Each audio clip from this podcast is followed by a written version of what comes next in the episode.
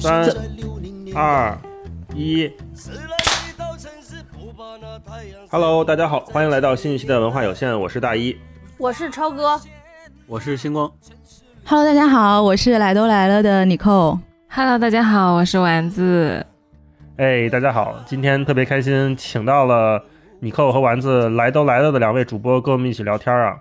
我们这个串台已经做了几期了，嗯，这一期我们特别仓促，我们本来有一个话题要聊，呃，想聊一个作品，但是因为这几天 Clubhouse 实在是太火了，所有身边玩播客的朋友，然后比较喜欢聊天的朋友，还有。全世界各地吧，海内外的朋友都在玩 Clubhouse，所以我们就中途改旗易帜，决定换主题。所以昨天临时把这个提纲换成了聊 Clubhouse 和怎么好好聊天这个事情。啊，今天我们也觉得跟来都来了聊这个非常合适，因为平时听他们聊天就觉得是一个非常会聊天的电台。我们五个人是在线上录音，米克和丸子在一起，然后我就感觉是四个中毒的人和一个唯一清醒的人在一起录播客。那个唯一清醒的人就是星光，然后我们四个人都睡眼惺忪，然后整个人气色都不太好。尼寇刚才跟我们说他是昨晚上三点才睡，你做什么了？你说说，我昨天晚上一直沉迷于 Clubhouse，你就知道这个东西真的是太有毒了。自从下了这个 Clubhouse 以后，我都不知道每天是如何度过的，就在那儿东摸摸西咪咪，然后白天上班的时候也要打开来划一划，每次划都能看到大一老师在线上，所以大一老师的这个工作时间，我觉得也非常的迷。然后昨天晚上我在听几个那个台湾区的朋友在聊一些东西，然后一直聊到了三点半。为什么非常沉迷呢？是因为我有一个朋友，他非常鸡贼，他搞了一个叫 Clubhouse 弹幕组，就是在这个弹幕组里面，呃，大家会跟着一些比较火的群组，然后就在弹幕组里面一直在聊。你说，哎呀，这个人说的什么什么，那个人说的什么什么，就会我们会有一些这种线下的弹幕一直在飘，你就知道越聊越兴奋，越聊越兴奋，聊到三点半根本睡不着。我昨天晚上也是三点钟睡。我又听着这个嗓音，就是 一个哑嗓。关键是我特别打脸。我之前尼克在说，你们都不要理我，我要玩 Clubhouse。我这个我已经好几天没有听播客了，我已经好几天没有看小宇宙评论了。我还在说他，嗯哼，我说，哎，我怎么觉得 Clubhouse 没有那么有趣啊？我觉得没有什么意思啊，不就是个线上语音吗？然后前两天。根本下不来。昨天晚上我还跟我朋友说，我说我今天一定要早睡，我明天早上要录音，我不能熬夜。结果晚上到了三点钟。超哥怎么样？超哥好像是昨天我看才正式开始进入 Clubhouse，然后经过了一宿，感觉如何？对，而我我就昨天是被那个就是两岸三地的同同学们交流的那个群吸引，然后就上去了，然后看到了三点。结果早晨醒来发现他们还在聊，我就想说这些人也太能聊吧！而且据说那个那个房间好像是下午才开始的，就下午已经在开始聊了。我上线的时候是晚上十一点，我从十一点听到了三点，我实在熬不住了要睡觉。然后我睡了一觉起来发现还在聊，然后还因为这个群又衍生出来好多群。这个本来这个群叫两岸三地青年交流群，然后又变成了说。这个群有眼发出没救了，这个群没救了。然后 听了那个群里的聊天没救了，然后开了个房间，然后又开了个房间，说这个没救了，这个 room 的房间的人更没救了。然后我就想说，我的天哪，我终于知道大家为什么沉迷这个了，就可以根据一个话题延伸出八个话题。嗯。我说我跟你完全是同样的这个 Clubhouse，呃，漫游轨迹。昨天晚上从那个两岸三地的群，今天晚上到呃，今天早上到了这个群，发现是同一批人，host、moderate 什么都是一样的，聊着同样的话题，但是换了一个 room。嗯嗯，今天周六嘛，我应该是周二还是周几注册的？注册完了之后，我就发现每一天这个中文的 Clubhouse 里面都会有几个顶流群。顶流群，第一天。是一个大哥在里边谈我在日本做 AV 的事情，他是中国人，他在日本应该是在一个这种大型的影视公司里面工作。很多人会好奇说你在这里面工作什么感觉呀？啊，收入怎么样啊？然后也会问他，比如说女优退役了之后会做什么呀？然后什么样的时候会退役啊？这样这样的问题。那天晚上那个群里面应该有有个几千人，呃，Clubhouse 每一个 room 的上限应该是五千，我看那。周二吧还是周几的时候，那个里面大概两三千人在听，然后后来第二天下午就有了飞猪老师，飞猪就是微博上那个大家所谓的那个网络恶霸，那个飞猪老师嗯。在微在在那个 Clubhouse 里面怒怼微博的产品经理，说我他妈给你们微博充了那么多钱，你们还天天给我限流，给我删微博啊！然后那个微微博的产品经理那个 PM 就说啊，飞猪老师对不起，什么什么什么产，品经理然后那个里面很多人围观，他们在吵架，对对，呃，就是直接怼，然后里面很很热闹。后来我跟霹雳那天晚上我们说试一下，就设了一个读书局。读书局是我们设了一个 calendar，就是日历上面可以提醒要开播。我们是邀请，就是随便就是来的朋友都可以分享一下你最近在读的哪本书，然后念一段。那个我们算算是一个小尝试。再往后就是道长他在群里面说，他也关注到这个 app 了嘛。我其实是他邀请进来的，就组了一个他跟马家辉的直播。然后那天下午特别巧的是，霹雳的朋友悟空老师的夫人是陈小青老师的助理，然后一下就聊起来了，说陈小青老师也注册了 Clubhouse，我们就去 follow 了陈小青老师，然后就问说要不要陈小青老师晚上一起来聊，因为他们几个都认识嘛，有的是圆桌派啊，什么锵锵那些老主持人，梁文道跟马家辉都说啊可以啊，一起来聊呗，我们就说那就晚上陈小青老师保密，先不说，晚上意外出现跟大家做一个小彩蛋。后来这个直播刚一开始的时候，周轶君老师就进来了，没有人跟我们说过周轶君老师要来，他就举手说要回答问题，就想发言，然后我们就把周轶君老师请上来，结果他们四个就开始了一场线上圆桌派。那天晚上，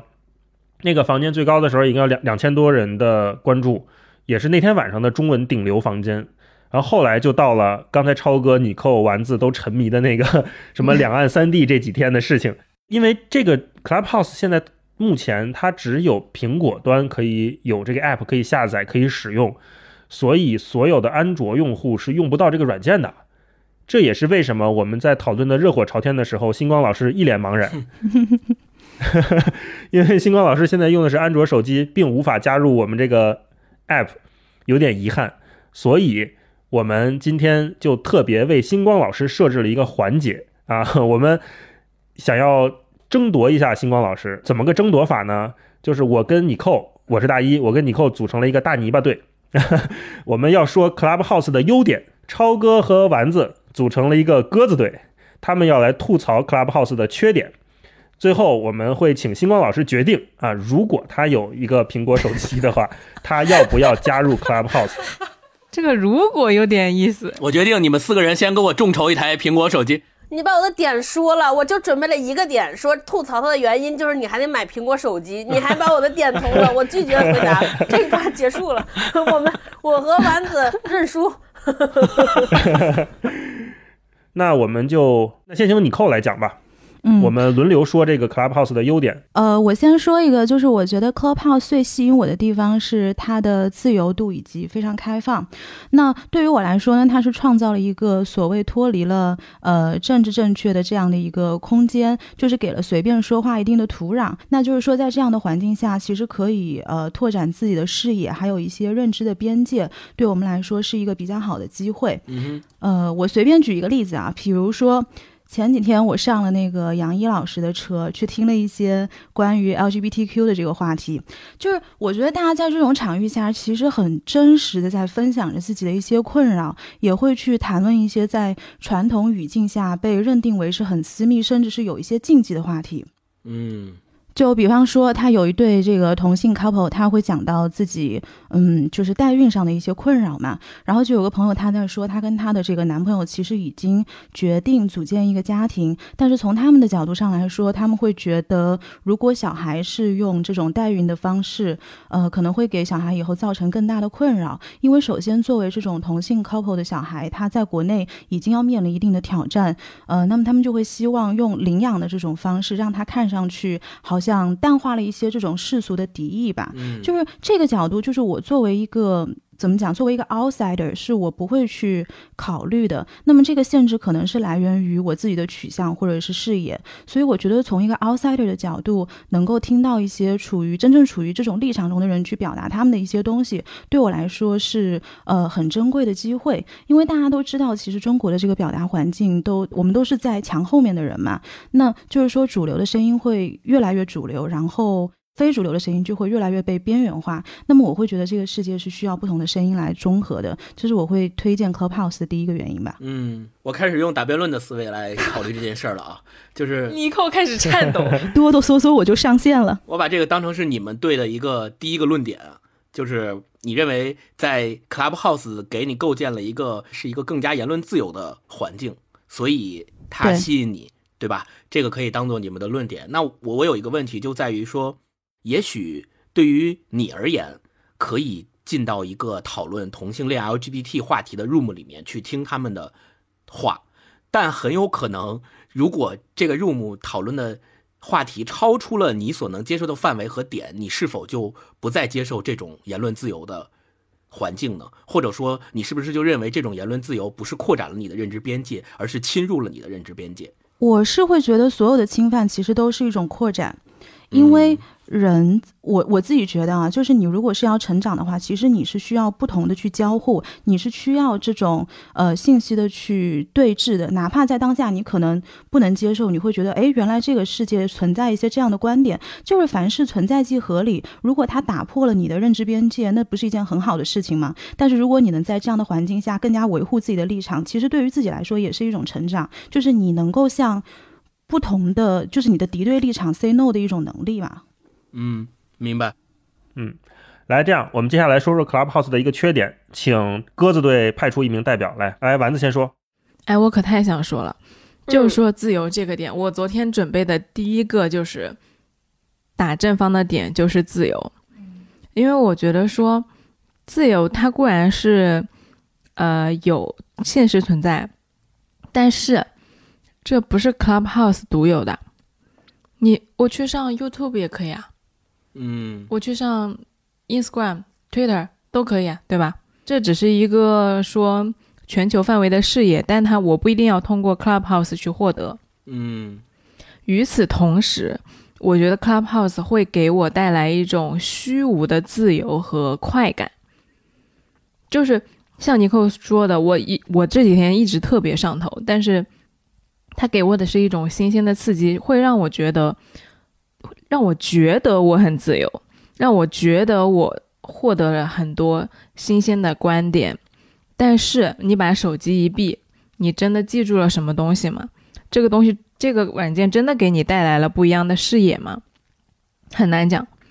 如果说我想达到这个效果，我不如去油管上面去看视频。我想去看关于 LGBTQ 的人的发言，他们的生活是怎么过的，完全肯定有会有人把这个做成视频来给你讲解，它的过程会更加的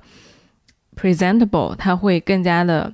嗯就是让你有时间去回味和沉淀，是一个更加完整的故事，而不是像 Clubhouse 那样一个碎片化的、可能语无伦次的表达。我可以回应一下这个点吗？就是你说的嗯关于 YouTube、关于 Twitter、Instagram 的差别。这个 battle 起来了。我就有了昨天咱那个两岸三地群的感觉，就有一个人说，我可以回应一下，我是台湾女生，然后另一边说，哦，这一点我我想说我是大陆男生，然后特别卑微的说，我今天为了争夺星光老师，我豁出去了。嗯，就是我跟你说说这个 Clubhouse 跟你刚刚说的这些呃。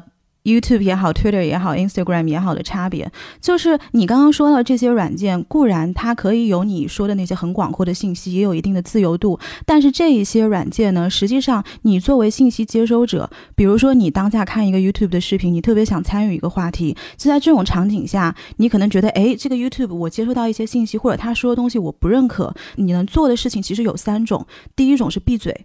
第二种是评论，第三种是发私信。但凡你要有交流的欲望，你只有这三种途径。但是呢，这是非常被动的，因为你跟这个表达者，他回不回你的微信，回不回你的评论，回不回你的私信，你是完全没有主动权的。所以他这种其实是一个单向的输出，你是不是一个交互性的输出？然后第二点就是你说到的这个，呃，就是如果你想知道 LGBTQ，你就去搜 LGBTQ 的话题。那是因为你对 LGBTQ 有兴趣，你是一个定向的输呃 search，对不对？但是世界上有很多很多是我们不知道的事情，就像我说，每个人都是有局限性的。那么你在局限性之外，其实是有很多信息会向你被动的砸来，然后你去接收到这些信息之后，你才知道哦，原来这个世界上还有我不清楚的那些东西，原来这些对我来说是新的，是我有新鲜感，想要知道有好奇心的一些一些话题。但这些东西其实你在你刚刚说的这些什么 YouTube、Twitter 上，你是完全没有办法看到的。嗯嗯，我可以回应吗？嗯我会特别简短。我想说两个点，第一个，我刚刚那个回应是针对他说的自由，就是他刚刚说他其实讲到了下一个论点，所以这个如果他讲下一个论点的时候，我会就下一个论点的回应，我我会一个一个点来回应。然后第二点，就他刚刚讲的那两个点，一个是有交互性，对吧？一个是那个关于你。呃，其实你讲的是信息茧房，就是说我可能有一些东西我自己不知道，然后我想要接收被动的信息。呃，但是这个呢是，比如说你可以去广场啊，就是 YouTube 上不是会有类似于你发现之类的吗？可是那个是根据你的兴趣点来推送的，就是为什么我还是要回到你说你刚刚回应我自由，我的意思就是你通过 YouTube 这种自由不是真正的自由，因为是根据你个人的局限性，他给你的推送或者是你去做一些 search，是这是你局限性里面的自由，你懂吗？它不是一个广阔，就是全世界范围内的一种自由。不是，你讲的是两个事儿。你说的一个是全世界，是指说地域或者说软件范围内，就是我不是的，可以跨是全世界。的思维范围内的自由。你那全世界的思维的自由，我在那个 YouTube 上也是可以看到。但是你说的是信息茧房和算法的自由，就是我如何逃脱算法去看到更多的信息。你如果说你觉得 Clubhouse 你觉得可以逃脱，但是你是通过你认识的人，但是你认识的人本身也是有局限的，不是啊，我不是通过我认识的人，就你 follow 的人。不是的，在你进去第一页的时候，它会有一个叫做 interest，然后你可以就是呃去不同的这个群组里面去探索的。我在 YouTube 上我也可以点不同的 interest 啊。好，这这一轮先太喜欢这个。环节了，这个环节是大老师设想的，对不对？请多来一些这样的环节。我跟你说，这个环节结束了之后，所有的台该散的已经散了。就是大老师就想看我们两个这样 battle。对我们就是我，我们跟所有人串台都组织了，大老师都精心策划了这么一个 battle 环节。我们就是想说，通过我们跟大家串台，把所有的播客都打散，这样我们就能永远屹立在我们就能脱颖而出了播客圈的潮头浪尖。对 这是双方的呃第一个论点啊，我觉得是这样的，嗯，刚刚我其实提问了支持的这一方，说其实这上面是有言论自由的大环境和大空间的，可以在里面去进行挑选。然后反方同时对这个论点提出了一个质疑，就是这样的言论自由实际上是虚假的，是一种呃藏在表面之下的假的言论自由。但问题在就在于说这种。这些工具的出现，它是否让更多想要表达的人有了表达的机会，以及它是否筛选出了那些真正有表达能力的人，让他们站在这个场域内有表达的机会？我觉得这两个问题是对这个支持方的回答啊，大一。那我们第一 round 先到这儿啊，接下来进入第二 round，还是由我们来先提出一个优点，接着星光那个问题。是否说这上面确实是有高质量的交流？他是否提出了值得倾听的观点，以及他是否是一个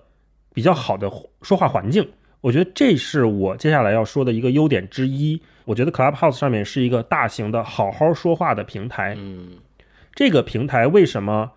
现在这么多人在使用它、喜欢它，甚至说对它成瘾？就是因为。好好说话这件事情，对于我们现在的中文语境里面，已经是一个非常奢侈的事情了。我们所有人在社交媒体上面，在网络上面，我们变得越来越不敢去表达自己的观点，不敢去讲述自己的故事，不敢去分享自己的经历，就是因为害怕，害怕被那些不知道哪里来的杠精怼，害怕自己的隐私被泄露，害怕政治不正确，或者是某些观点说出来危险。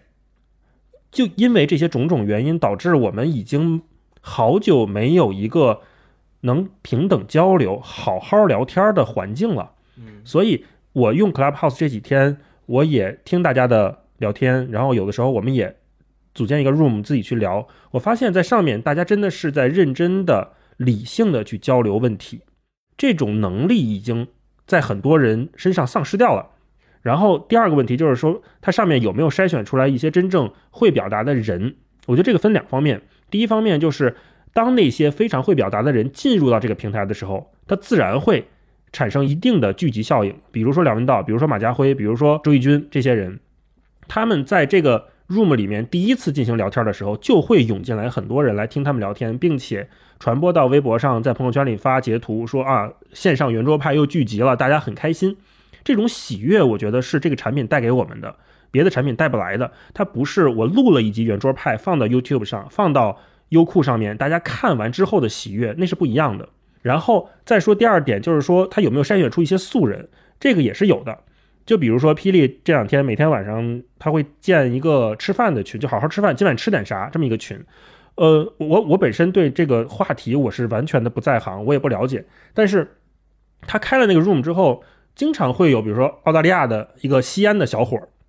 就会上来举手发言说：“哦，我们这边会做什么什么什么吃的。”然后一个新疆的一个姑娘会说，她很懂吃的，她会说这个食材怎么样，那个食材怎么样，好多食材名我都没听过，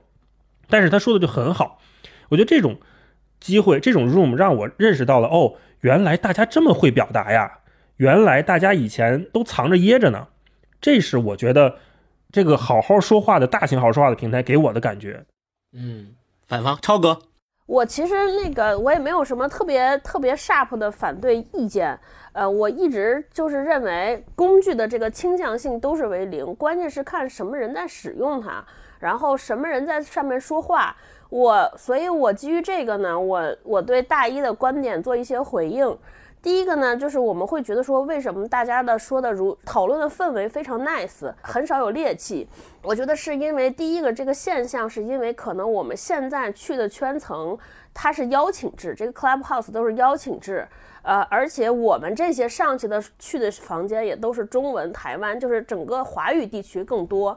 你想大陆的人上去还需要登 App Store 账户，还得九美版的 App Store 账户，然后还有各种各样的东西，它其实就变相的筛选出了一些高学历或者是受过更多教育的人上去。你是通过你 follow 的人发给你的邀请码才聚到一起的，也基本上其实就是是一个精英的圈层。现在来说在上面，那这些人说话毕竟是更礼貌、更客气的。所以它听起来会比较 nice，氛围比较好。然后，所以呢，我就有一个担忧，我不，我我不知道，比如说，如果这个邀请制没有了，然后变成了好多像知乎啊或者豆瓣都有这个问题，就是当它不是在一个圈层里边，它出圈了，更多更更更更多种的人上来之后，会不会这个氛围就消失了？这个是我不确定的。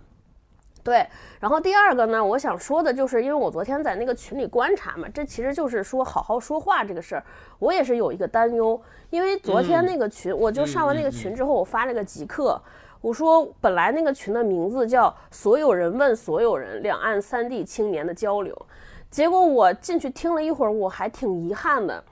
就是就是基本上上来的发言都是三段论，就就刚才那个尼寇和丸子的和和星光刚才上面那一 round，基本上就跟 Clubhouse 的那个情形一样，就是至少我听那三个小时，大家都是一方在阐述观点，另一方在驳斥观点，然后感觉好像也没有在聊天儿，就好像都是打着这个沟通的旗号在辩论，然后我就想说，哎呀，这个也太遗憾了，这本来是说我们有一次聆听彼此的机会。结果又变成了使劲要说服对方，在教对方。然后有几个话题，有几个点我记得特别深刻。嗯，就是大家前一段都在好像试图在教对方，你怎么样看新闻才是对的，怎么样看到的东西才是真相，真正的历史是什么？什么叫民主？什么叫自由？感觉互相在 teach 对方。嗯，然后对我就觉得听着就觉得特别遗憾。第二个遗憾的是说，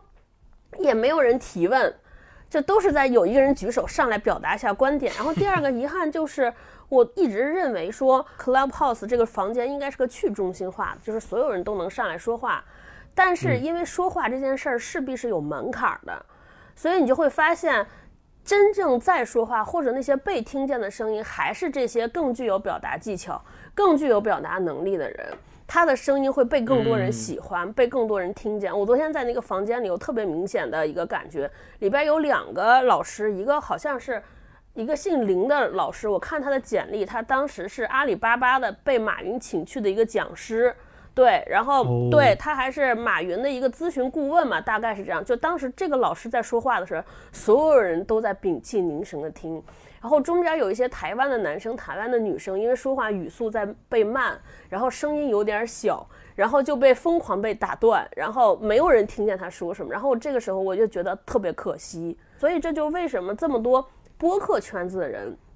会成为现在这个 Clubhouse 的主力者、主要支持者，因为整个播客圈子的人就是那些有观点、会表达、观点很流畅，而是说话会吸引人、会被人喜欢的人。所以我对 Clubhouse 的，我觉得它是个好产品，很简洁，但是它似乎没有解决旧的问题。大家之所以这么火，我是觉得它的运营手段。包括它的整个产品的设计是很棒的，很值得大家去学习。所以很多产品经理在上面嘛。对对，我觉得这上去挺爽，但是我估计就是基本上跟上播客节目串台是一个效果，我就是这么觉得的。大一，我就很简短的回应超哥刚才说的两个点。第一个是碎片化这个事情，我就说一句话：花朵的碎片也是春天，这是第一个。第二个点就是说去中心化这个事情，去中心化这个事情，我举个例子。霹雳他们昨天晚上建立的吃饭的那个群，聊着聊着，马家辉进来了。马家辉进来之后，大家很开心啊，说：“哎，马老师来了，要不要上来聊两句？”然后把马老师请上来。然后马老师来了，就也很平等的在跟大家聊，说：“哎，你们大家晚上吃什么呀？然后你们刚才说的那个什么煮鸡蛋那件事情，我很好奇，鸡蛋的头和尾你们是怎么分的？”然后大家就哈哈大笑，说说马老师你们连这个都不知道。然后大家就开始跟他讲说鸡蛋怎么分啊，然后怎么做饭呐。然后他说哦知道了知道了。然后他就说那你们继续聊，我就我退下去了。然后其他人在仍旧在继续的好好聊天儿。我觉得这个氛围很好。你看到了一个原来我们认为中心的人来了，不影响你的表达。那这个人如果愿意跟大家一起聊天，我们也是平等的交流，也可以互相开玩笑，也可以互相。给对方答疑解惑，然后当他走了之后，大家继续聊天，不会因为因为他走了，所有人都不聊了，或者所有人走了，或者怎么样？我觉得这是一个平等交流的案例吧。嗯嗯，哎，针对这个问题，我想说一下，我觉得就是这就我为什么说中心化的原因，就之所以会马老师上来跟大家寒暄几句就走了，主要是我认为还是因为马老师本身特别。他自己是一个非常善于沟通，他非常适合知道在这个场合要做什么的人，所以他上来在提问问问题，然后把主场让给年轻人。包括我们在那个两岸三地那个群里边，突然间有人发现说道长来了，说梁文道也来了。我估计所有人都想请道长上来发言几句，但是道长非常知趣的就退下去了，也是丝毫没有举手。所以我真的就是觉得这些人很厉害，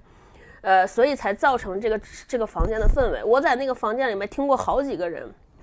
他就是这样，上来之后就是所有的自我介绍，就是我觉得说自我介绍这个事情其实是为了让大家熟悉你，结果自我介绍就变成了他的暗含台词，就是我更有资格跟你们说这句话，我说的话更有权威。对，所以当然这个不是工具的错了，只是说就是你大家在房间里边可能会遇到这种情况，就的就是当然什么工具上都有这类型的人，没关系。但是我只是说，那 Clubhouse 并没有解决说这个过去这些问题，就并没有它因为提供了一个工具，让大家更会沟通，更好的沟通，更更提升了沟通能力，这就是我的想法。嗯，明白。嗯，你扣。我其实反而倒会觉得，其实 Clubhouse 是一个相对来说去中心化的一个场景。比如说那天晚上圆桌派的这个讨论，呃，你像我们平时看到的，不管是 influencer 有影响力的人，或者是名人，其实他们发一些微博也好，去做一些公关的言论也好，多少是经过了精修或者是裁剪，不管是语言上的精修，或者是一些后期上的制作。但是在这样的场域里面，你发现，因为是一个即时对话的场景，所以它很多。包装就被呃怎么说被人为的拿掉了，所以这一层包装纸来说，对我来说比较薄的，我反而能够看到这些所谓的名人一些比较真实的一些状态吧。这是我那天晚上在圆桌派的那个房间里面的一些感受。嗯嗯，OK，双方还有补充吗？没有补充，我我说几个点啊，就是因为我我是一个没有没有。因为我是一个没有用过 Clubhouse 的人，所以听你们两方的这个观点，我就有点像看奇葩说的那些听众，先听完正方，然后投个票，然后被正方拉过去，然后反方 团票被反方拉过去，就是一个 非常摇摆的墙头草。对，但是我在这个过程当中，我自己也就是你们双方给我的东西有几个启发的点，我在这说出来，这并不是我，就是我想要反驳你们，而只是我被你们启发掉的点啊。就第一个点就是，呃，KOL 这件事情，其实它在每一个平台的发展过程当中。KOL 都会或多或少的起到一些作用，但是从你们的叙述中，我发现这个作用在 Clubhouse 现现阶段的这个平台里面，它其实表现出了两种面相。第一个面相是有些人就是奔着 KOL 来的，比如说我办一个圆桌派的东西，我把马家辉、梁文道写在了我的 room 呃的那个名字上，那有很多人可能就奔着他们俩来的，就想听听他们俩到底在说啥。我也不想发言，我就是只是想听，这是一种人。但是另外一个面相也表现出来的，就是刚刚超哥所说到的，就是嗯。马家辉、梁文道他们进到一个房间里来之后，大家发现他们来了，很高兴，然后请他们来说两句，说完以后就走了，然后不影响我们继续在这里边聊。这个也是吸引我的一个点吧。如果说我要去用的话，对，这是第一个我想说的。第二个我想说的就是，我们可以去看一下，就是 Clubhouse 最开始的时候在硅谷兴起来，它的创始人其实。他想做一个什么样的产品？他最想做的产品就是把线下的沙龙式的那种讨论的环境搬到线上来。因为疫情的原因，线下很多东西办不了了，于是我们把它搬上来。那这个时候同样也会有两个方向的思考。第一个思考是我们中国人其实是不太善于办这种线下的沙龙，或者说不太善于办那种西方式的线下沙龙的。我们办的沙龙都是什么？是发布会。是为了宣传我的产品，或者为了宣传我的一个东西，办一个手机发布会，对吧？呃，老罗，然后他在上面自己去 solo，自己去讲，或者是请轮番。在不同的环节，请一些人来讲，讲的都是我们公司的好，或者是我想需要宣传出去的东西，我想要灌输给你的东西，这是他的目的。那另外一个目的是说，或者说，比如说更像西方的沙龙，是我们办的一些读书会，我们经常参加一些读书会，请作者来，然后大家几百人在一个小的。场域里面大家进行交流，但是我们要发现这种交流也往往是单向度的，就是作者上面在几个人说，然后最后留给大家一个提问的环节，我可以在提问的环节里面有几个观众跟作者去交流去提问，对吧？或者是电影发布会。那我们知道在中国很少办的一种方式，就是西方我们看过的在电影里的那种方式，就是每个人拿一杯香槟，然后大家在一个大的广场里面去自由的去跟大家去交流，说我我今天先跟你搜说两句，我跟你聊两句，对吧？在很多那个专业名词里面，还有这种所谓的社交叫什么社交动物，还是叫什么交际花之类的，都是其实都是描描写在这种场域里面能够游刃自如的这么一种人。那我们就想说，好，OK，那 Clubhouse 最开一开始，它其实是想模仿线下的这种场景，它在线上，它是否现在达成了这个目标？它是否模仿了这个场景？我觉得从你们的叙述当中，我觉得，嗯，某种程度上它模仿了，但某种程度上它做的还不够。做的还不够的点就在于，有些人他单纯就是想来听的。他如果是单纯想来听的人，那他更适合的可能是中国的那种房间。他去参加一个发布会，我只看别人说，我不听，我不我不说。然后，如果是也想自己去参与的人，那更可能的是那种西方式的交际的场合。我觉得一个特别好的，我刚才在说这段话的过程当中，我想到了一个点，就是我们有时候在看很多综艺，比如在看《奇葩说》，激发起自己的表达欲望，就。比如正方说完之后，我我我马上我想说，我想反驳正方，或者我想补充正方的说法，但这个时候电视里并没有一个话筒递到我嘴嘴边说，哎，你来。但 Clubhouse 完成了这么一个动作，我可以通过举手的方式去表达我的观点。但这还同样有一个问题，call back 回第一个点，就是我是否是一个有表达能力和表达欲望的人？假设我本身就不是这么一个人，那你你即使给我提供了这个场域，我也不会去说话，我只是愿意去听而已。对，这个是你们刚才第二轮的讨论中给我的一些点。好，那我们第三轮还是正方先开始，你扣。就接着刚刚星光讲到的那个那个问题，我来介绍一下我的周四是怎么度过的。就是我最上瘾的那天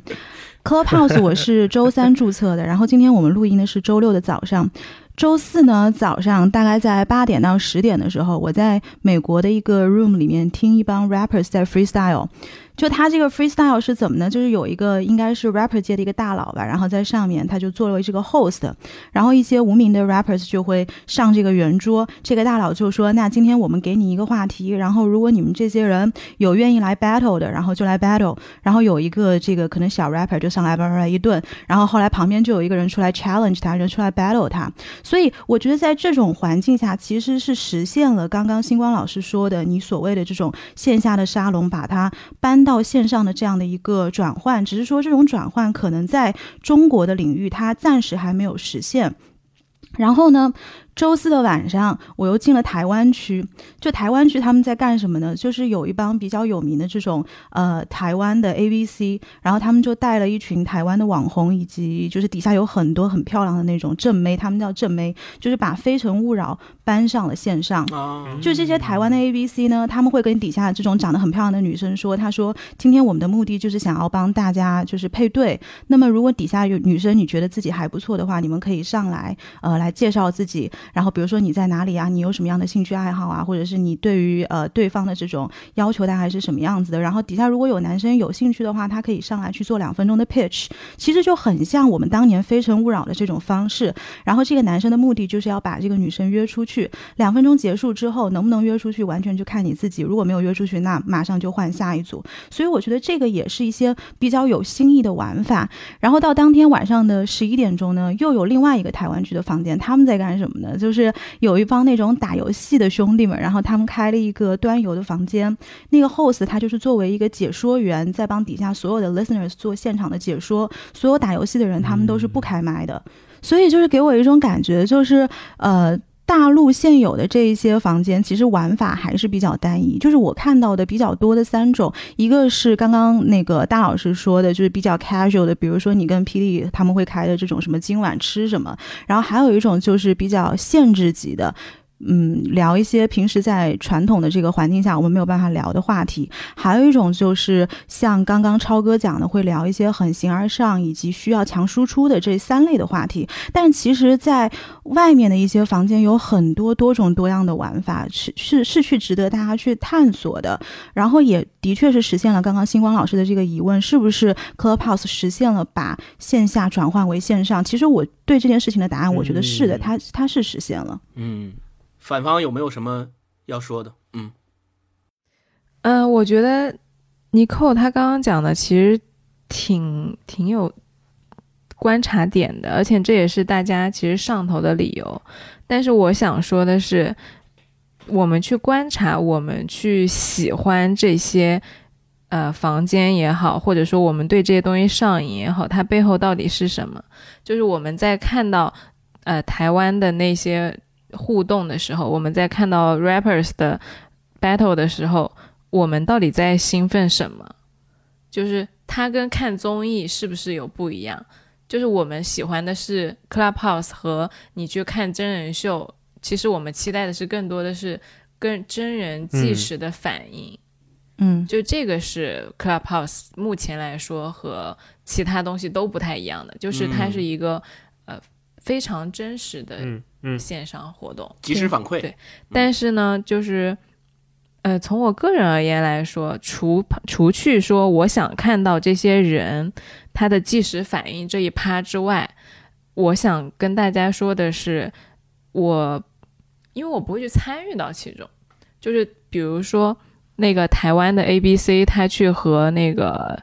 互动的时候，我是不会去参与的，或者说 rapper 他在上面聊的时候，我也是不会参与的，我纯粹就是个观众。那对于这种很很新鲜，然后很好玩的打法的时候，我觉得对我个人来说，我还是更倾向于去看一些已经做好的视频。那么对于 Clubhouse 来说，我觉得它更像是一个。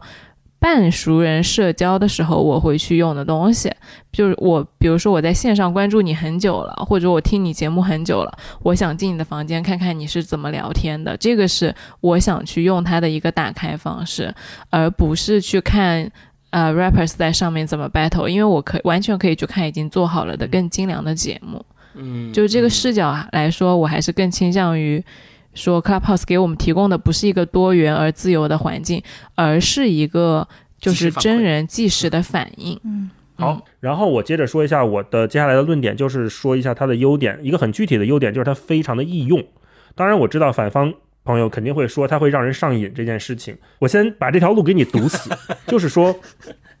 Clubhouse 里面它所有的 banner，它所有的 push，所有的提醒非常好点，同时。它在设置里面也有一个选择给你推送通知的频率的选项，它有好像是五个还是六个选项，让你可以选，就是非常频繁、频繁、中等、很少推荐和不给你 push。除了在手机系统里面，就是苹果手机系统那个通知设置以外，你可以进可以开以外，嗯，Clubhouse 里面也给了你一个选择的权利。我们现在重要的不是说被它裹挟或者怎么样，而是说我们希望每个人都有自己的选择权利嘛。那在这个情况下，我觉得 Clubhouse 它是一个给了我们选择权的软件，它并没有让我们没有选择的，只要用我，你就会频繁的收到 push，频繁的收到通知这么一个情况，而是说它让你在这个其中可以做自己的选择。明白，明白。嗯，就是刚刚大一老师说的这个易用的一点，我还想补充一个我很感激 Clubhouse 它没有的功能，叫做私信功能。就是在这种发言环境底下，我觉得它没有设置私信功能，简直是太棒了，给发言者呃减少了很多不必要的麻烦。就是通过这样的设置，它反而能够让大家更敢于去畅所欲言。对嗯哦，然后我接着你扣再补充一下，就是所有的 room 它都是阅后即焚的，什么意思？就是说这个 room 不会一直存在，只要这个聊天结束或者 host 结束了这个房间之后，这个 room 就消失了。如果你再想找到这个话题，你只能去 follow 这个 host，或者是 follow 这些你认为有趣的嘉宾，他们再次开麦的时候，你会收到一个通知啊，所以不会说存在一个两岸三地的一个 room，所有人都可以一直在这个 room 里面动。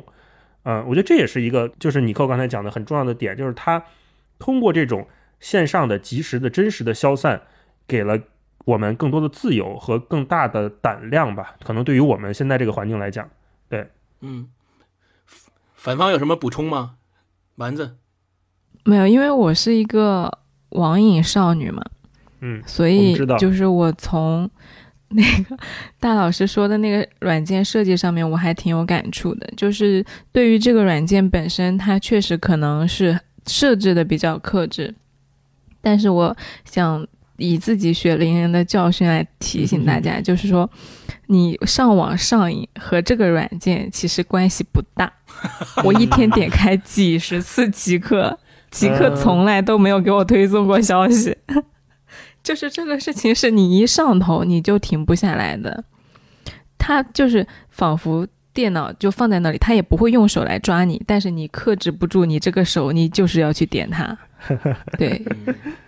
这个是我们要警惕的。明白。嗯而且其实，呃，我觉得大老师说的那个第一次看到谷歌，第一次在网上浏览页面的那个兴奋感，我突然一下子就明白了为什么大家会兴奋。对，因为我原来也觉得很莫名其妙，但是你这样一比方的话，我觉得特别能共情，就确实就像仿佛打开了一个新世界的大门新的世界的感觉。嗯但是也想提醒一下大家，就是因为我们现在已经到了一个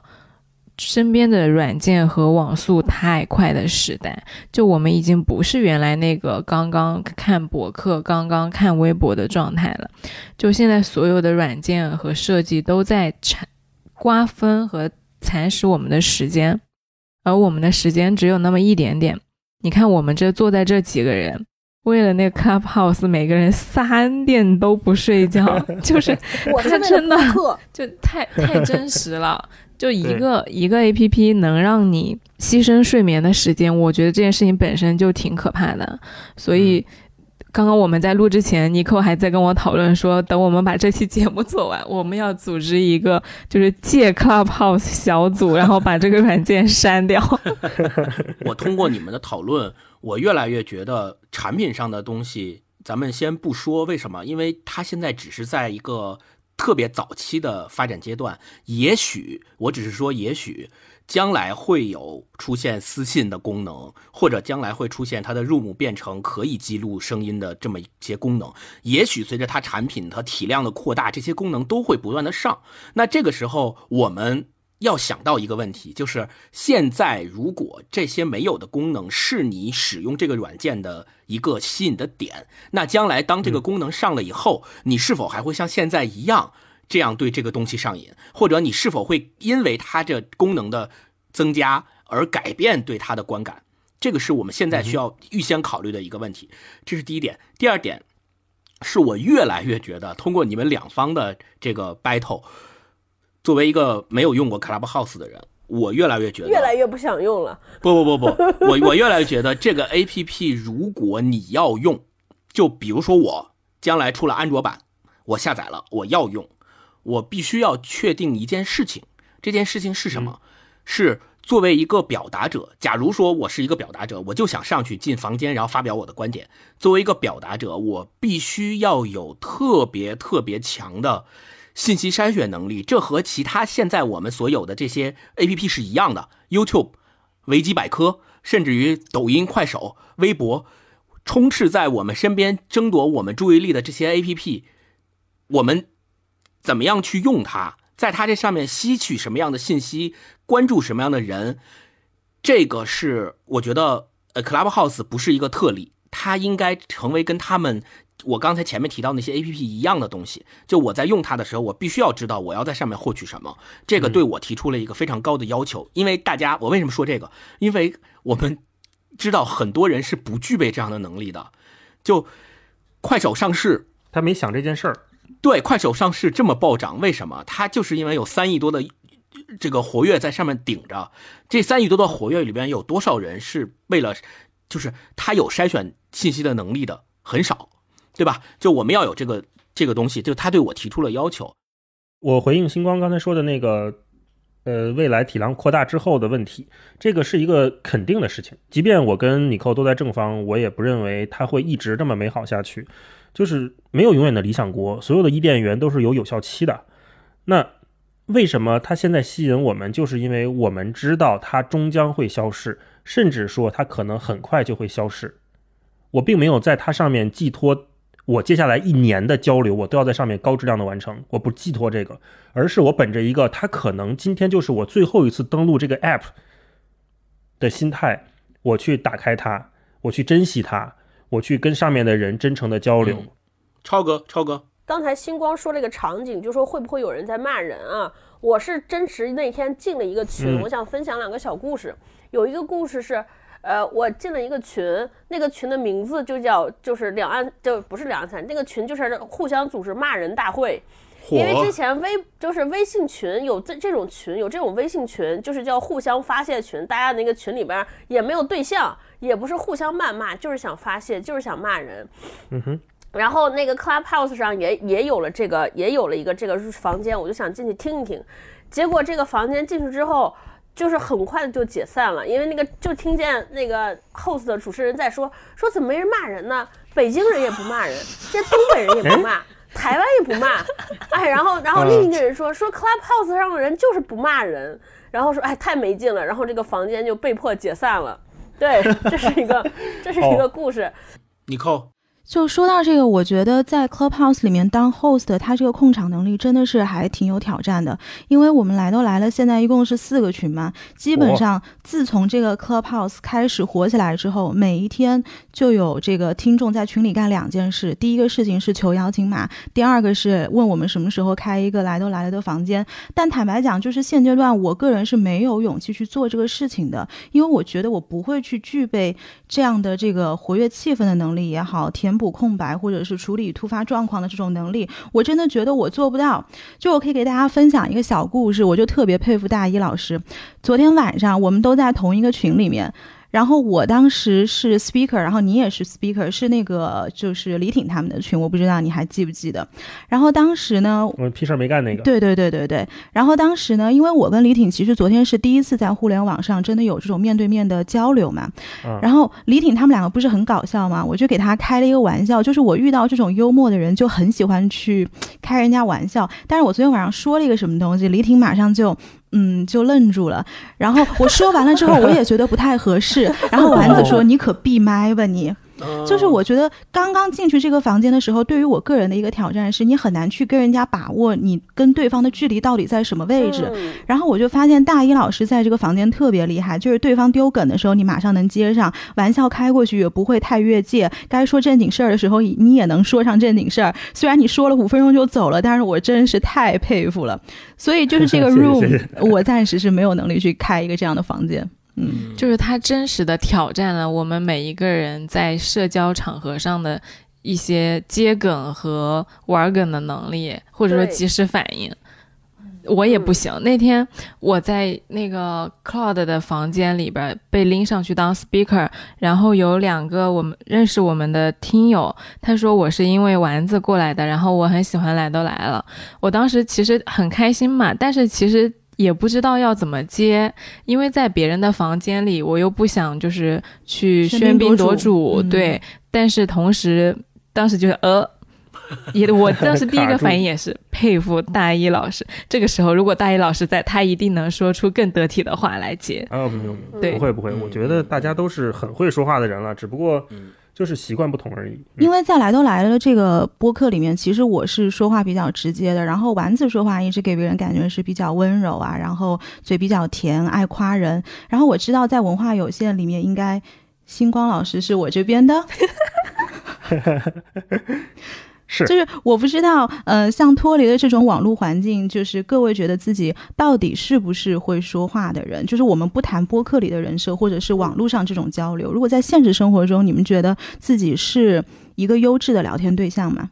我觉得我在日常生活中就不是一个特别会跟人聊天的人，这个我跟大一老师的对比就比较强烈。就我跟你们两个刚刚说到的场景一样，就有时候在一个群里面，比如说或者别人单独听某某一个听友单独加我说：“哎呀，星光老师，我特别喜欢你们文化有限，我是你们文化有限的忠实听众。”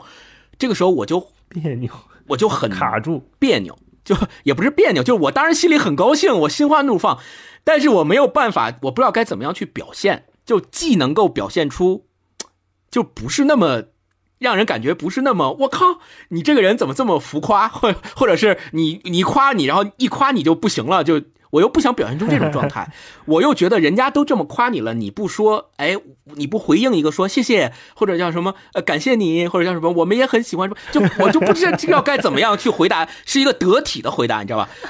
就这种话我就非常不了。然后在这个这是一个例子，另外一个例子就是呃跟很多。不是很熟的人，刚刚认识的人，在沟通交流过程当中，如果是因为工作，我需要跟他去沟通，还好，因为我可以，我不会说我就直接说工作嘛，对吧？大家都是为了工作，也没什么可说的。但如果假如不是为了工作，是我刚刚跟他认识，比如说相亲对象，或者是刚刚认识一个某某个女孩、某个女生，我需要跟她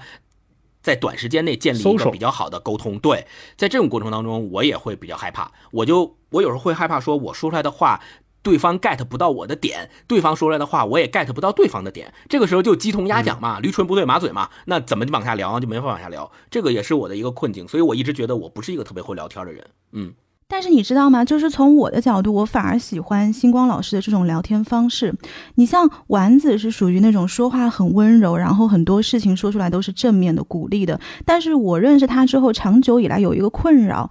就是你如果跟我说的每一句话都是正面的，我怎么知道哪一句话是真的正面的？就好比我今天做了一桌菜，然后你跑来我家吃饭，你说我的青菜也很好吃，萝卜也很好吃，红烧肉也很好吃。我自己明明知道我红烧肉做的稀烂，你还跟我说好吃，那我是不是顺着就要质疑我的青菜跟萝卜一样好吃吗？所以就是当你所有的话都是正面的时候，就好像那个真正正面的这个东西就不值钱了。大一大一对这个问题有发言权，他总是采用鼓励的方式跟别人聊天，呃，你来说一说，文化有限版丸子，我跟你讲，我们三个这个播客，我的说话水位是中等，超哥是在我之上，星光啊我觉得是我们的底线。啊、为什么我们当时做播客，我说一定要拉上超哥一起来，就是因为超哥是我社交圈里面能想到的朋友里面最会聊天、聊天最有意思的人。啊我的妈呀！对，这个是真的。然后我觉得我们也需要一个底线衬托我的可以，所以我就把星光拉进来，啊，不然我就是那个底线。好的，好的，嗯，聊完这期我就我聊完这期我就呃那个跟来都来了那个合作做一个播客了，我就不再来了，文化有限你扣你扣喜欢你，你扣欣赏你，我不要跟丸子搭档了，丸子去那边了。你看，天天跟我说些好听又没用的示范了什么叫做会聊天儿，就是能接住星光老师这个不可能实现的要求，就是能把这个话接下去。我觉得一个会聊天的对象，呃，或者一个会聊天的人，他本人应该具有的一个能力，就是能把这个话接下去。嗯，你怎么接？你可以沿着刚才对方说的某一个观点、某一个关键词往下接，就像刚才我们在那个小辩论环节里面互相说的，比如说，我觉得你说的某一个点很对，我想继续往下聊，这就把天聊下去了呀，对吧？证真的证明了你刚才在认真听对方的说的事情，嗯，你可能就是某一个细节，你觉得可以往下聊，就可以往下聊呀，对吧？另外一方面也是需要说，你不能把天儿聊死，怎么个聊死？就是我跟星光聊天，我的天呐，我太费劲了。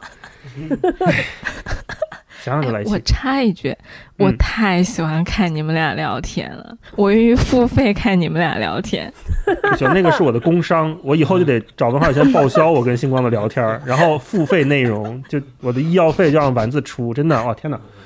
因为我跟星光聊天哎，大老师语塞 了，留下了两行清泪。就是很难得到回应，或者是正向的回应，很难得到。有的时候，我跟星光说，当然我们俩聊天就是经常也聊些很水的话题，就是他不理我，或者他说回一个嗯，或者他回我给我给我转发一别的，你知道吗？我跟他叭叭叭说了一长串，我说这这是这事儿牛逼，这事儿特别屌，你看一下。他给我转发了一个哦，快手上市，股价破亿。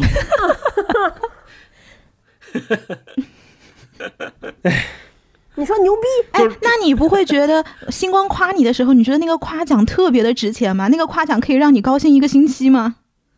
那不是没有，我跟星光彼此之间的互动模式是说，我们都会互相的夸那些不要钱的话，对，所以我们俩之间的认可，当然这个是毫无疑问的，是从骨子里从根儿上的认可，所以我们不太需要对方跟我说一句“你今天做的特别棒”而感到高兴，嗯啊、就是我们俩的关系已经超越了那个，所以我们俩之间的那种片儿汤话，或者是我们俩之间的互相 diss，他 diss 我记性不好，或者 diss 我什么撒狗粮什么这些事情，不会对我造成任何伤害。然后我 diss 他不会聊天儿，我 diss 他情商，嗯，他也不会生气，对吧？嗯不会，不会，不会，不会。嗯嗯，勉强答应。对，所以我觉得就是一个就是接话的能力，一个是给对方留扣儿的能力。就是你聊完一个事情之后，你你可以问对方说，你觉得你对这事儿怎么看嘛，对吧？你给对方一个发起下一个 conversation 的理由，或者说你对对方提出一个问题。我可以做两个回应，就是我刚刚在听大老师的，就是刚刚讲那段话的时候，其实我很明显的能感觉到，虽然大老师一直这么嫌弃星光老师，但是是因为你们两个人有很高的相互信任，在这个基础在，就是其实说什么对你们来说不是很重要。嗯，因为你们知道，不管说什么，你们都对对方来说都是，比如说好朋友啊，或者说好搭档啊之类的。讲话本身这件事情不重要。然后关于就是尼寇说我老是说好话这件事，我也想到了一个例子，就是，呃，正好前几天我有一个网友给我买那个星巴克的卡，他请我喝咖啡，但其实我个人是不喝星巴克的。就是我一年都没有都不会买一杯星巴克，我会买很多其他牌子的咖啡。但是因为他给我买了那个星巴克的卡之后呢，我就去买了两次星爸爸，然后我就很开心，感谢他。就我喝的不是星巴克，我喝的是一个网友对我的爱，哦，嗯，是个女生啊。然后就是这个。有时候事情本身我觉得没那么重要，就你说你的红烧肉好吃还是青菜好吃，我觉得没那么重要。你愿意给我烧，我就很开心。如果你今天真的给我烧一桌饭，我你烧成啥样我都吃。但是我下次面对别人的时候，我就会以为这红烧肉很好吃，然后别人就把我当当傻叉了。啊，因为这种话其实会给人造成误导，这个是我的点。啊，我我非常能够 get 尼寇的点。你这让我想起来以前就是比较，呃，一句话就是他说，如果一个女孩就是被被保护的很好的话，她不需要知道外面的世界是什么样的。但是你说的确实是对的，就是不能老是活在这种 虚假的认知之中。但我觉得没关系啊，就是朋友之间，我就是愿意去用这种表达来表达我的感谢。朋友之间还不告诉真相，难道这个社会来教我真相吗？我觉得真相不重要，我就是喜欢吃你给我做的红烧肉。嗯嗯嗯，超哥，超哥作为文化有限最会聊天、最会说话的人，来表达一下我们的观点。聊天担当你看，你这个词就、你这个句子就让我不好接。你说就这个，啊，对我你说我承认吧，就显得我这个不太很好，对吧？我觉得顺着刚才你扣和丸子聊的那个话题，我问超哥，就是当你认为你的朋友有一个你不认可的事情的时候，或者他这件事情做的确实不好的时候，你会怎么处理？对，我会分事儿吧。就我一般遇到两种情况，就是在我的女性朋友当中，就是大家一般会来找我的，会有两种问题，一种就是他在情感上遭遇了一些挫折，比如说他找了一个不靠谱的人，或者说他被一个人伤害了。就是在这种情况下，我认为是大是大非的问题上，我基本上都会说真话，而且我会非常直接，没有任何绕弯。我说这个人不适合你，你应该和他分开，你不对，这样不行。对，然后剩下这剩下这些，当我判断说，呃。这个事情不是很重要，比如说她和男生男友吵架了，但是那个男生本身很喜欢她，是个非常好的人，只是偶尔有一些言语，我就会哄他。嗯，我会这么分，就是我认为有一些事情是特别必要说真话的，有些就是就是哄哄他嘛。因为我一直觉得说，哎，这也是我最近上 Clubhouse 里边的一个特别真实的感悟。我觉得就是旁观别人说话，会让自己意识到很多说话和沟通上的问题。对我就是昨天听了一场，听了三个小时之后，我就昨天特别警醒。对，因为我就会说，大家会在沟通上有一些误区。我觉得这个我自己也会有。我当时就看完之后，我就特别惊。就是比如说，我们为什么会觉得一个人很油腻？就什么情况你会觉得一个说说话油腻？其实当事人也没有说，也没有意识到，但他他自己也有时候会觉得很冤。我后来发现说，这个油腻的人有几个特征。第一个特征呢，就是他老爱，他老在乎输赢，就是我说什么不重要，但是我一定要让你认为我对，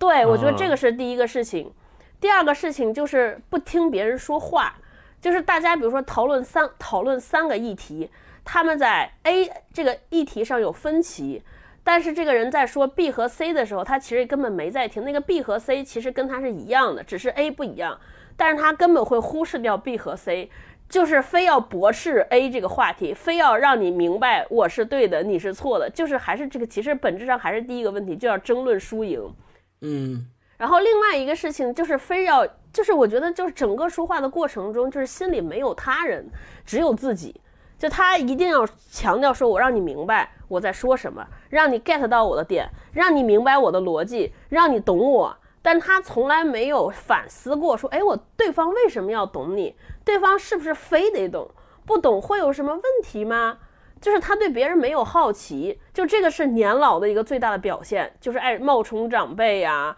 教别人做事儿啊。就昨天我听了好几个，我觉得第一个我就是就是嗯，第一个特点就是打着分享的目的，其实就是在教别人。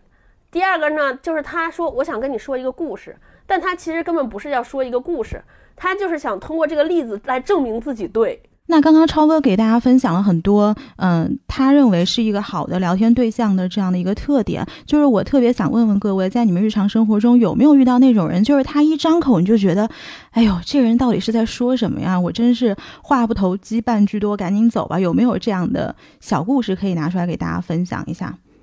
要不我先说吧。好呀。那天，那个我们跟刘飞老师录音，然后 我我跟丸子需要一个哦，不是说刘飞老师哦，不是不是，大家不要笑，不是说没有说刘飞老师不好的意思，不是 说刘飞老师就不想听了。那天我们跟刘飞老师录音，然后我跟丸子缺一个耳机，那个耳机呢恰好是一个那种圆孔的，可以接入电脑的那种苹果耳机嘛。后来我就跟我的邻居们借，我有两个关系很好的邻居，一个是我隔壁的邻居，还一个是隔壁楼的邻居。我就怕因为时间比较着急，我就同时发了这个信息给两个人。结果我隔壁这个帅邻居，他他说我没有，他说那个我暂时好像没有，要不然我回去帮你找找。这是一句话。然后隔壁楼的那个人说，他说我没有啊，这个耳机早过时了。然后我当时就觉得，同样是没有，怎么两个人说话就能差这么多呢？所以我当时看到这一题，我马上就想起那天发生的这件事儿。啊，隔壁楼的邻居听播客吗？隔壁楼的邻居，哎，我们的那个主题曲就是隔壁楼的邻居写的。那隔壁楼的邻居听到这里会不会伤心？那你完了。这我们来都来了，这就剪剪剪剪剪剪。那只能祈祷他不听文化有限了。啊，但是我们是 crossover 啊，丸子呢？其实我想说的是，另一种，就是你知道他说的话，一定是在你期待范围之内的。就像你说的，他永远在说，呃，不会错的话的那种人，其实是挺难受的。但你知道，其实我私下跟你说话是有一些会对，或者会会甩的比较直接的话，我只是在播客里面比较委婉嘛。因为我怕被人怼啊，对不对？有 人说你扣这么好，你还不跟他说真话？我私下是会跟他说嗯说真话。那我我说一个不会聊天的，我倒不是会说不会聊天的人，我就是想讲一种我特别受不了的语言习惯，就是在聊的过程中，有些人经常会说，就你说完一大段之后，你们俩观点有分歧嘛，但对方就会说你没理解我说话的意思，你没懂我在说什么。嗯我就特别讨厌这么人这么说话。当你说出你没理解我的意思，你其实就是在谴责别人，别人傻叉，别人懂不了你。有可能你们俩说这个话没在一个点上，也有可能是你没说清楚呢，对不对？经常会容易说出你不懂，你没懂我的意思，你没明白我说什么的人，我就感觉他骨子里边就有一种傲慢，就反正让我听着就觉得贼傲慢，特别生气，我就老想怼他，就没法好好说话，就说你他妈怎么不说清楚点呢？也许是你没说懂呢，就脑有怒火中生，啊这种一种不能忍受的习惯。大老师，你要接着说啥吗？不，我刚才就插一句，超哥说那个，就是我一般以前我可能也不太注意这个事儿，但是我自从跟道长一起工作之后，他有一个习惯特别好，他说完之后会说，呃，不知道我讲清楚了没有，而不会问说、嗯，你听明白了吗？我觉得就就这么一个小细节，就会让你觉得这个人是在照顾你的情绪的。嗯对对对对，我还说一个我特别聊不下天儿的一个一个场景，就有在微信上聊天儿，有些人向你诉说他的痛苦，因为你知道在微信的语境之下，大家不知道你是想倾诉还是你真的是想求助。对，比如说有一些人会跑来跟你说，哦说我跟我男朋友吵架，然后巴拉巴拉说半天，说半天她男朋友的问题，然后会问你说，你说我，你说我该怎么办？就他说出来这个意思，好像是说向你求助，然后你就会跟他说，要不然你这样。他说啊，那不行啊，可是你这样我就得这样。然后你再说，要不然那你那就比如说你肯定说，那那你俩分手吧。他说不行啊，分手我觉得他还挺喜欢我的。我说那就在一起呗。他还不是这他他那个可能就是一时之气，可是他真的是一时之气吗？他已经好久了，他老这样，然后你就完全就只想说把他拉黑，说快就这你不知道他对方到底期待你说什么。然后长时间之后，你会发现说他根本不是期，他就是想说，只是想发泄而已，根本不期待你回应。那那那，比如说他真的是想发泄，能不能一上来就告诉我说我只是心情不好，你你能不能听我说说话？你不用给我答案，就就稍微照顾一下别人，因为你在微信上根本别人根本分辨不出来你在干嘛，所以每当遇到这种情况，我就很气馁，因为你明明看到有一个人在向你求助，他过得很不好，你又帮不上忙，你给他说了十种答案，他都说不行，然后你就变成就只想翻白眼儿，连同情都没了，就变成暗暗生气，你就觉得这个人太不争气了。你扣，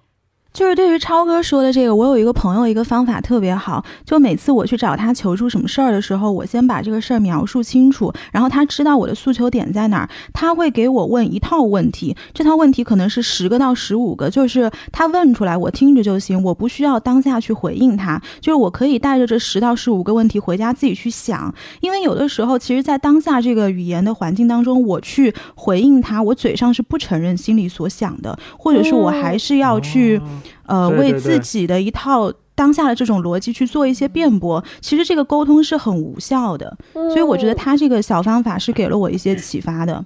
嗯，嗯，对，那他会问你什么问题呢？能举例吗？不能举例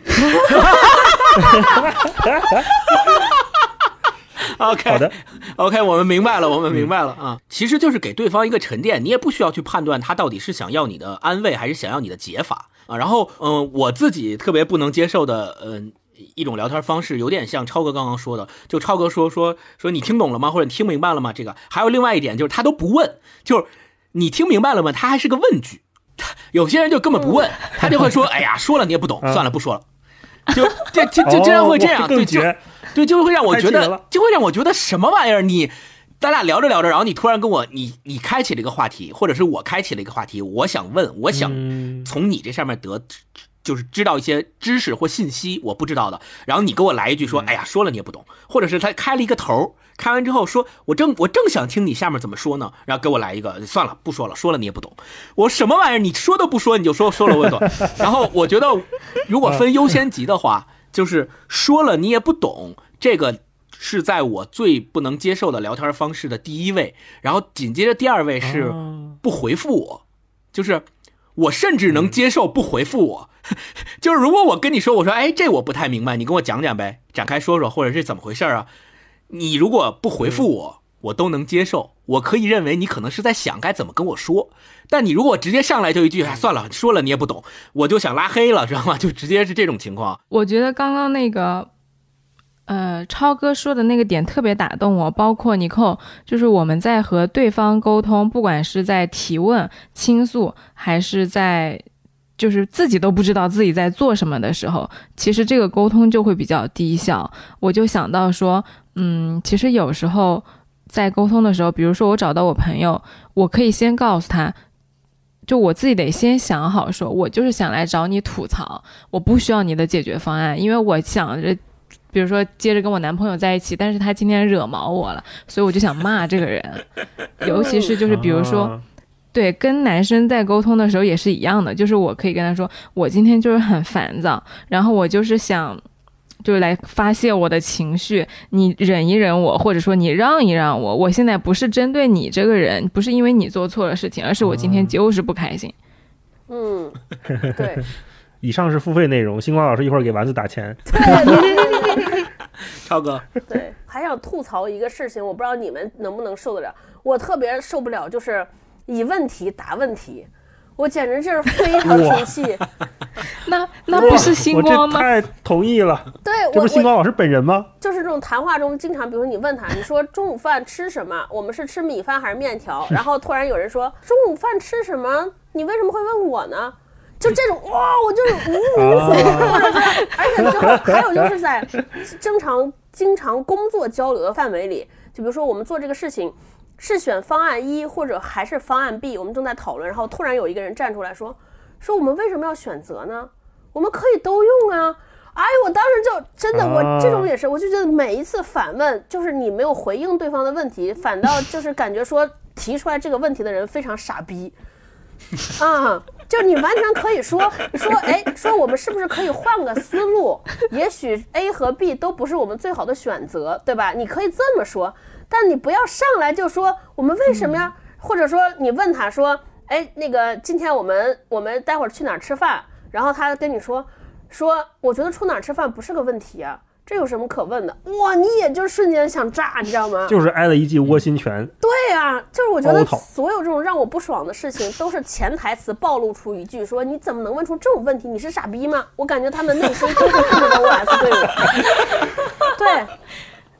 这个我就想到前几天我们在群里聊天，星光反问了一句什么？大老师说我不回答反问句，我觉得特别好笑。对，呃，我我我要解释一下啊，那个这个解释可能是苍白无力的，但是我必须要解释一下，就是 就是我不知道别人啊，别人我不敢说，就是我觉得超哥的反应和超哥的这种生气的点，我都特别能理解。不，你不呃能，别人也许真的是大老师能。就别人也许，别人也许真的是这么想，但但是我我我的想法是，我有时候反问我自己也，就是因为大老师经常说这个问题嘛，所以我自己也反思过，我为什么会下意识的或习惯性的有这种反问的行为。嗯，我觉得有两个点，第一个点是。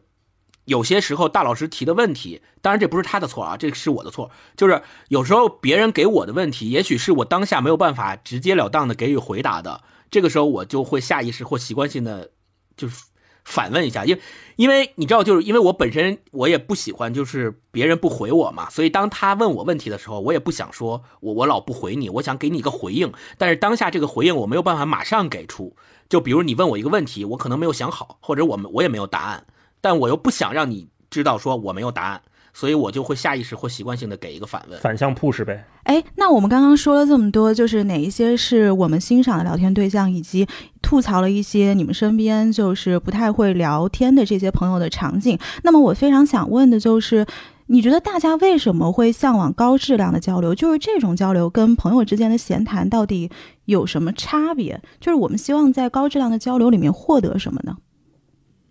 我先说吧，因为因为我不太会给人高质量的交流，这就我我我自己的诉求是，就刚刚其实，在上一趴里面，丸子说的那个点特别的打动我，打动我的关键就在于，嗯，你想被保护、呵护我护，不让你不不不受外伤，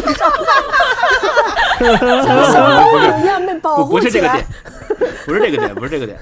丸丸子刚刚说到的，就是她在跟她的男朋友交流的过程当中，她会把她的诉求提前会跟她男朋友交代好，就是我现在就只想吐槽，或我现在就只想骂人，我就只想骂你，你也别给我提任何解法，你也不要解释，我不想听你的解释，我就想骂你，就听我骂你就好了，你不要有这种方式，就提前说清楚。就我特别能够 buy in 这种交流方式。就你要跟我说啥，你提前跟我说清楚。比如说你就想骂我，OK，那我就听你骂就好了，我也不不不不会给你提供解法或什么。但是如果假如说你不跟我说清楚，你需要让我猜你的心思，我觉得这就嗯，就就也不是我不能接受，是我不会。就我真的不会，就你让我猜你的心思太难了，真的不会。哎，那我插一个问题，我很想问星光老师，你觉得你是一个会安慰人的人吗？不会，因为你说到好像对方如果给你提出这样的诉求，仿佛是你可以把这样的把对方的情绪处理好。但是我至少从我个人的角度上来说，我是很擅长给解决方案。但是如果对方他给我的是一个情绪上的回馈，其实我也会挺束手无策的。我跟那我跟你一样，但是这个问题是两个事儿。第一个事儿是说你是不是要让我猜，这本身对我而言就是一个很难度很大的事情了。然后第二件事儿才是我是否能安慰到你。假如说你提前告诉我说，我想让你安慰我一下，你快来安慰我一下，我不想听你解法，我也不想听你解决方案，我就想让你安慰我一下。这种时候，我知道我自己不能够给你提供安慰，我会想别的办法，比如说，我给你发表情包。或者是我，或者是哎呀，这笑崩所以了已经。我不所以就是不会嘛安慰人的方式就是这样的。三三部曲，你别生气了，你千万别生气了，你还在生气吗？然后发一个表情包，对对对，是是是是，哎，但是我准觉得很可爱，啊真的很可爱。这种直男的浪漫真的挺可爱的。就就那是事。儿没摊在自己身上。你 真的，你们建议 建议两看来位我们还没见识过试谈一周恋爱，真的。但问但问题在于我我能接受的，就我先不管你怎么说，就我能接受的一点是你你起码你告诉我了你想要什么，我觉得这是一种最基础的信任。你告诉我你想要什么，然后你想要安慰，我不会安慰，我也可以直截了当的告诉你说，呃，我我不太会。这件事儿我不太会啊，如果我安慰的不好，嗯，我希望你能原谅我，对，然后我再多担待，对对，你多担待，就就这样嘛，对吧？丸子，来，我插一个那个第二节付费教程，就是如果说女孩子说我现在不高兴，或者说我现在很烦躁，我要你安慰我，然后男生说，哦，男生心想说我不会怎么办？直接动手，就是去拥抱他，就是你的肢体是可以给到人很大的安慰力量的。就当女生烦躁的时候，其实你去抱抱她，揉揉她的头发，她的情绪瞬间会被安抚下来，你不需要说话。嗯，就是有时候语言的功能是很苍白的，啊。嗯，那要是不要线上是去钻研怎么好好说话，怎么说服对方，对吧？让我们去散播爱。线上，如果你就是直接把线线现在直接下线去去现场，如果去不了现场，什么点吃的、点喝的、点外卖，就是对。你人到不了，你的情谊和心意得到，干说是最没用的，对明吧？白，明白。这节课到学习了这半部分，学习了，学习了，谢谢，谢谢，谢谢，学习了，学习了，学习了，嗯，好，那那我们今天就进入文化有限这个常规环节，就是对于说话跟表达这件事情，呃，几位有什么书影音可以给大家推荐吗？那我先来推荐吧，我推荐圆桌派。如果大家有兴趣的话，可以在优酷上看圆桌派的前四季吧。我觉得他们这几个人，窦文涛、梁文道，然后马家辉、徐子东、周轶君这些，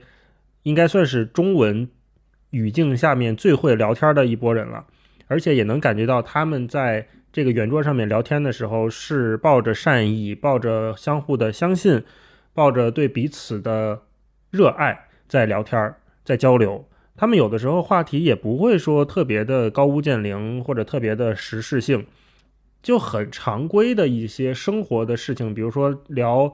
去哪儿旅行啊，去吃什么东西啊，或者睡觉睡不好失眠呐、这些话题都是我们日常生活中每个人都会面临的话题。但是听他们聊天就很舒服，我想推荐给大家的。如果你能有几个朋友坐在一个圆桌上面，能像这样的聊天的话，是件很幸福的事情。嗯嗯，就像我们今天这样聊天。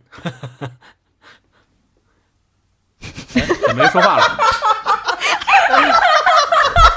不要这样，可能觉得挺不要这样，幸福的。不要这样，不要这样，不要这样，我很惶恐的。你们，你们这，你们这属于伤害我，好吧？我们爱你，我们爱你。你是大一老师在报复你。你们这属于伤。好，那呃，大一推荐完了，我来推荐啊，咱们进入正题。我来推荐，我推荐的有点和今天所说到的说话和表达的主题稍微有一点点分离，就是我推荐一个美剧叫《新闻编辑室》。呃，我推荐嗯我推荐的 Newsroom 的呃原因在于，他们那里面的那些不管是剧组的人、主持人、编剧、导演，他们都是首先都是特别会说话和特别会表达的，因为他们所从事的工作就是这个。然后这是第一个，第二个，你可以在这里面去获得的一个启发是，在真正需要你去传达信息和传达有效的沟通的场景中，你怎么样能够密集的、快速的、高效率的跟你的对象有这样的一个沟通和怎么样去说话？对，然后他的台词也嗯是、对他的台词也是特别密集的，就是大批量输出，就是在三分钟之内就能给你特别快速的输出好几个观点，然后一二三四特别结构化，所以这个事儿也是我希望大家能够去学习的。对，嗯，我推荐一本特别俗的书吧，可能大家都看过，就是《非暴力沟通》。我当时就是被这个书还挺受启发的，就是那里边厘清了一个，首先就是我学我那本书对我帮助最大的是让我明白了如何那个不伤害别人的表达愤怒，以及它让我明白了什么时候我们沟通的时候是在真正沟通内容，什么时候是在发泄。我觉得大家可以推荐大家去看看这本书。那你跟我来都来了没有？来都来，了，我们没有这个环节。哦，来都来了，已经把干货都输出给星光老师了。对，对，嗯，这这期我所获得的收获比那个推荐的那些都大。对，嗯，这一期我们所有人都是为了服务你而来的，啊，谢谢谢谢。从前面的 Clubhouse 到后面的如何说话。围着星光老师转。眼含热泪，所以下播之后。请给我们四个打钱，好不好？挺累的。那今天也跟文化有限的三位聊了很多，就是我跟丸子也非常开心，嗯，非常感谢文化有限的邀请，就是来都来了，在过去的一年当中，我们录了差不多五十几期节目，然后也有请过很多嘉宾，但实际上这一次呢，是我跟丸子第一次出门到别人家去玩。呃，聊得很开心，不管这期节目最后效果做出来怎么样，我都非常期待跟三位能有机会在线下见面，不管是在北京还是在上海，还是在全国各地的哪个地方。欢迎大家在各大音频泛用型播客客户端搜索“来都来了”来订阅，也欢迎搜索“文化有限”来订阅。我们这一期播客会同时在两个电台同时上线，也欢迎大家留言跟我们聊一聊，你觉得